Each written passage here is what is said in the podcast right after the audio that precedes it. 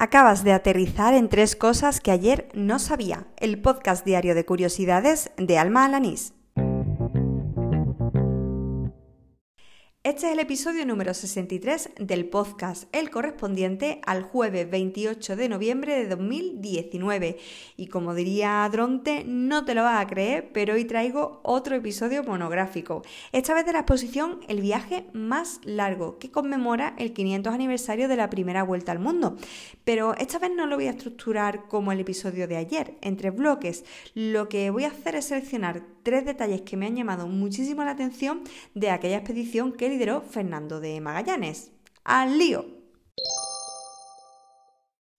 Fernando de Magallanes retoma con su proyecto la idea originaria de Colón de alcanzar las Indias desde el oeste. ¿Qué ocurre? Que tras la firma del Tratado de Tordesillas en el año 1494, España y Portugal se habían dividido el mundo trazando una línea imaginaria de manera longitudinal pues a través del Atlántico, de manera que España se quedaba pues mm, toda, todo el oeste y la recién descubierta América y Portugal todo el este hacia Asia. El problema es que pues no había rutas comerciales desde España hacia ese, hacia ese lugar, hacia el continente asiático, que era donde estaban las tan preciadas especias. Pero Magallanes creía que existía un paso marítimo eh, con el que se podía alcanzar las Islas Molucas, ubicadas allí en, el este asiático, sorteando así lo establecido en el Tratado de Tordesillas y habilitando pues esa tan ansiada ruta comercial eh, alternativa a la portuguesa que facilitara a los españoles pues este comercio. ¿no?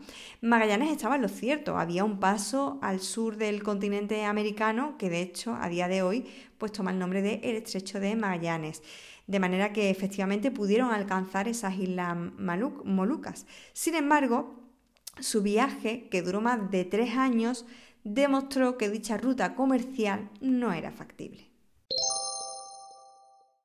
Desde mi perspectiva de persona que vive en el siglo XXI, nunca entendí muy bien por qué las especias fueron la clave para todas esas expediciones e investigaciones de nuevas rutas marítimas hasta que hoy han hecho una comparativa en la exposición que, bueno, que me ha abierto los ojos y me ha dejado un poco con la boca abierta.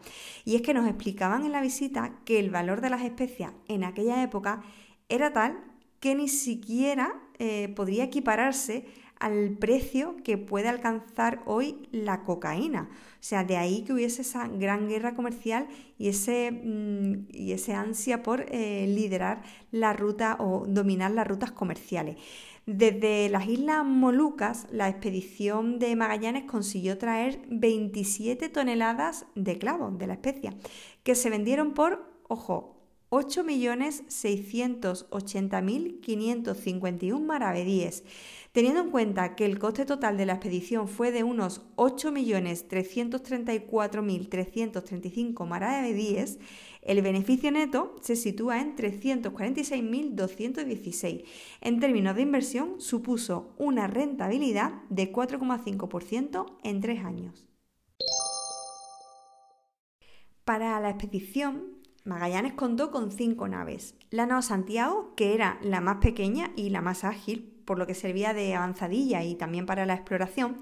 La Concepción, que fue la que mm, más reparación necesitó, ya que mm, todas las naves tuvieron que pasar por esa puesta a punto antes de iniciar el viaje.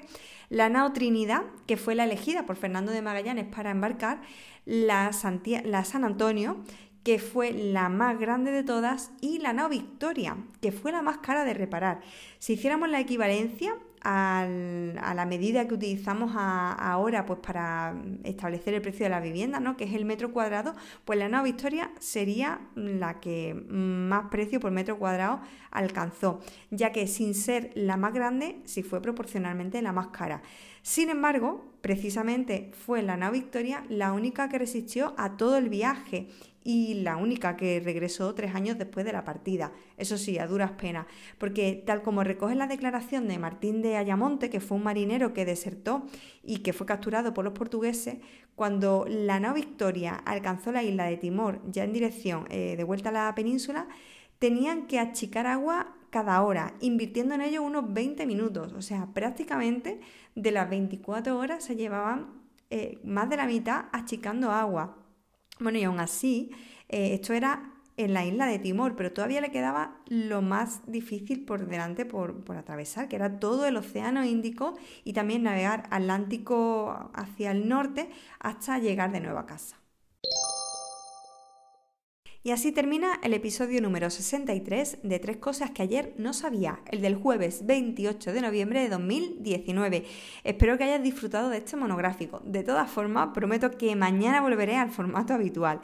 En cualquier caso, te invito a que me dejes tus opiniones y comentarios en iVoox o en Apple Podcast y así pues puedo tener algo de feedback en cuanto a este tipo de programa. Además, ya sabes que no solo puedes escucharme en esas aplicaciones, sino en cualquier otro podcaster, incluyendo Spotify y también Anchor.fm desde donde lanzo este podcast cada día.